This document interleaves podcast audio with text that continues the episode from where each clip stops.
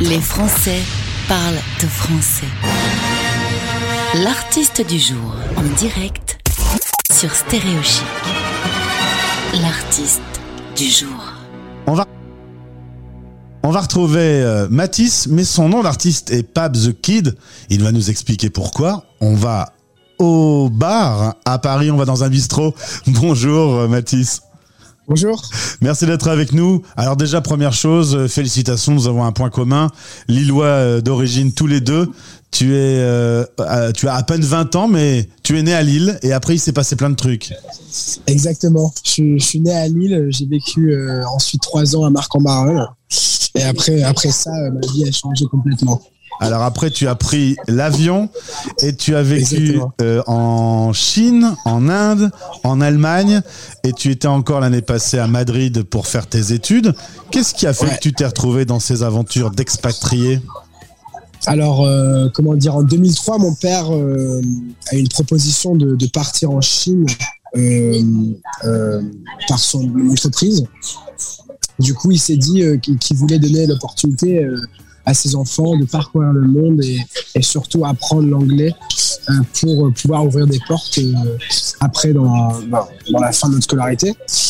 Donc, j'ai fait la Chine à trois ans et demi. Ensuite, je suis allé en Inde, à Bangalore dans le sud. Ensuite, vous, avez oublié, mais c'est de ma faute, j'imagine. Tokyo, j'ai vécu à Tokyo aussi pendant quatre ans. Quatre ans et demi, j'étais même là pendant le, le tremblement de terre, donc euh, j'ai vécu des vrais trucs euh, là-bas. Ouais. Et ensuite, euh, j'ai fini à Düsseldorf en Allemagne. Et maintenant, je suis à Paris. Et Voilà. j'ai- aussi vécu un an à Madrid, ouais, ça c'était l'année dernière. J'ai fait mes études là-bas. Et voilà, voilà un peu euh, l'histoire courte. Alors, tu étais très jeune quand tu as vécu en Chine, mais les autres expériences, tu dois quand même avoir des souvenirs. Tout ça, quand on est artiste, euh, ça sert. Ce métissage, cette culture différente, les autres sons, euh, ça permet de se nourrir euh, musicalement? Je pense que ça me sert toujours parce que j'ai, par exemple, j'ai appris mes premiers euh, instruments euh, en Inde et, et en- et au Japon. J'ai tout le temps appris des, des instruments locaux. Je trouvais ça super intéressant et ce qui était cool des écoles internationales, c'est qu'on avait tout le temps euh, des classes sur euh, les différentes cultures à apprendre euh, par pays. Donc j'apprenais la langue locale et j'apprenais aussi un peu le côté entertainment de chaque pays. Donc ça, je trouve que c'était super intéressant et à un jeune âge, ça te donne une ouverture au monde où, où tu deviens très curieux à tout et tu vas apprendre plein de trucs. Du coup, aujourd'hui, dans ta bio, j'ai vu euh, Je viens de partout et de nulle part en même temps. C'est ce que tu ressens au fond de toi. T'es Ouais, j'ai l'impression que je viens de nulle part et que j'ai pas une vraie maison parce que j'ai, enfin, j'ai vécu à Lille trois ans, mais je- par exemple, je suis retourné le week-end dernier et je reconnais rien. Ouais. Donc, euh, c'est vrai que je me sens un peu euh, enfant du monde où, euh, où tout, partout est ma maison et nulle part euh, est ma maison. Ça fait déjà une sacrée expérience euh, du haut de tes 20 ans. Aujourd'hui, tu te lances dans l'un des plus difficiles métiers, euh, celui d'être artiste. Euh, comment t'as su que c'était là-dedans que t'allais plonger à toute allure?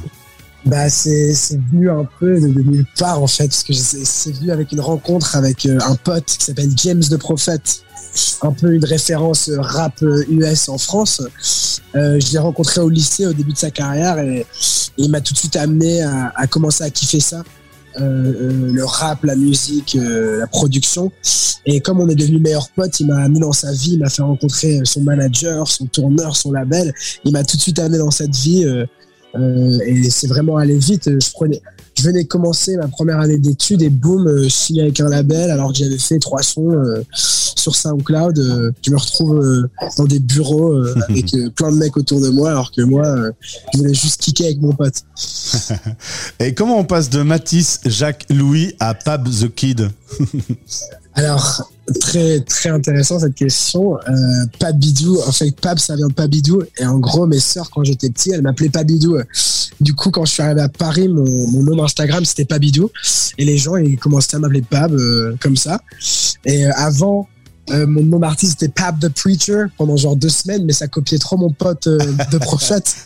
Donc, il m'a dit de le changer directement. Et je trouvais que The Kid, ça, m'allait bien parce que je suis quelqu'un de, jeune, euh, même physiquement, je dirais, et, mentalement euh, surtout. Alors, euh, les réseaux sociaux n'ont pas de secret pour toi. Je suis allé un petit peu me balader. Tu t'amuses pas mal. Ça permet d'être en relation directe avec les personnes qui aiment ton style et, ta musique.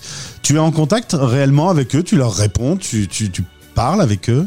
Ouais, moi je réponds à tout le monde. J'aime pas, euh, j'aime pas trop les artistes qui font euh, les, les, mecs mystérieux qui répondent pas et tout ça. Moi, je trouve que c'est important euh, de, de, parler avec sa communauté. Sinon, euh, surtout à mon niveau, quand tu es dans le développement, bah t'arrives pas à, à créer ce, ce, ce hype et, et, cette fusion avec tes fans. C'est important de leur parler, de leur raconter des trucs et de leur répondre comme si c'était tes potes. Tu vois. Moi, je, je, kiffe faire ça. Je trouve ça drôle. Et être accessible, quoi, pour. pour ouais, exactement. Ouais. J'ai vu un un freestyle de ouf sur la musique de Grenade de Clara Luciani sur Facebook. Ouais. Euh, comment comment on se retrouve à se dire tiens ça part d'un délire un peu avec des potes et, et, et on se dit bah filme et ensuite tu mets sur Facebook c'est aussi simple ouais. que ça ou c'est plus, plus, réfléchi? Bah c'est euh, en fait euh, en 2019 notre, notre, label voulait trouver une stratégie comment on peut se faire connaître en France en rappant en anglais. Et l'idée de notre DA à la base, c'était de faire des, des, reprises de sons qui, qui, existaient déjà. Du coup, mon pote et moi, on avait déjà fait un freestyle sur une instru Booba et Booba nous avait repartagé sur son Instagram. Sympa. Du coup, on se disait, après ça, on se disait, euh, maintenant, il faut tester plein de trucs. Et moi, comme je suis dans un truc un peu plus pop, je me suis dit, ah, je vais attaquer euh, les artistes qui, qui, me font kiffer en France. Et, et, et une des premières euh, dont j'ai pensé, c'est Clara Luciani parce que euh, je, je, kiffe, je kiffe de grave ce qu'elle fait je me suis dit pourquoi pas essayer de, de faire ce freestyle là euh, pour voir si elle kiffe. Et finalement, elle a liké, donc euh, c'est pas mal. Je pense qu'elle a kiffé. c'est pas mal. Premier album dans quelques semaines, Party Never Ends. C'est un album qui va parler d'amour, de fragilité, de plaisir, de beauté, de dérives nocturnes, d'allers-retours sentimentaux. C'est ta vie au quotidien, quoi. Ouais, à fond. Bah en fait, euh, moi, je je dirais que je parle de l'amour parce que quand j'ai commencé à écrire, euh, surtout parce qu'avant j'étais plus dans le rap, maintenant dans la, pop, j'essayais de trouver un problème euh, dont je pouvais parler, donc les personnes euh, pouvaient ressentir quelque chose. Et comme comme je viens d'un milieu plutôt aisé, je, enfin, j'avais pas de problème comme les rapports préférés que j'écoute, comme Biggie et Nas, qui parlent de, de gang violence et de, et de, et de vente de drogue et tout ça. Moi, j'avais pas de trucs comme ça pareil. Donc, je me suis dit, le seul, le seul repère que je peux avoir avec les, les gens qui m'écoutent, c'est les chagrins d'amour, parce que c'est les, les, seuls trucs qui, qui, ont, qui m'ont vraiment donné de la peine dans ma vie. Pab the Kid avec Breaks, c'est le morceau qu'on va écouter dans un instant, remixé par euh, Molo Remix. Attention, euh, quand on est auditeur français, qu'on écoute cette chanson, on pourrait croire qu'il y a un Américain là-bas derrière. Ouais.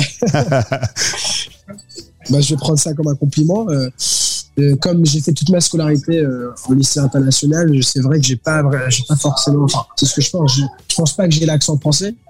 Donc, euh, donc ouais, c'est cool que, cool que tu dis ça. Et du coup, qu'est-ce que t'attends un peu des prochains mois? Qu'est-ce que, quand tu t'endors le soir, quel est le plus beau des rêves qui vient dans ta tête?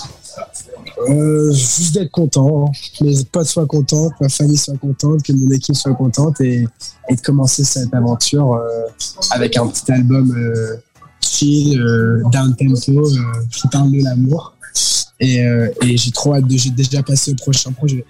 Dernière question, euh, tu es en France aujourd'hui donc à Paris, on l'a dit, né à Lille, Chine, Inde, Allemagne, euh, Japon. Tu, vas rester quelque part en particulier, un, un endroit qui t'a le plus plu, ou au final continuer à bouger un peu partout dans le monde, ça te va bien? Bah, en fait, le seul pays euh, dont je suis pas reparti, c'est Tokyo. Donc, je suis jamais revenu à Tokyo, alors que Bangalore, euh, Düsseldorf et Shanghai, je suis retourné. Donc, j'aimerais bien euh, un jour repartir à Tokyo, faire un petit album là-bas, euh, me poser un peu. Mais sinon, pour l'instant, ma vie elle est à Paris. Euh, j'ai tout, tout, toute mon équipe ici, tous mes contacts, tous mes fans sont à Paris. Donc, euh, pour l'instant, je pense pas que j'ai le choix. Eh ben, amuse-toi bien, profite bien de ce début de carrière. On te souhaite le meilleur. Pap the Kid sur Stéréo Chic. Euh, à bientôt. Amuse-toi bien. À salut. très bientôt, j'espère. Les Français parlent au français. Écoutez une fois par heure notre titre coup de cœur. C'est la pépite Stéréo Chic.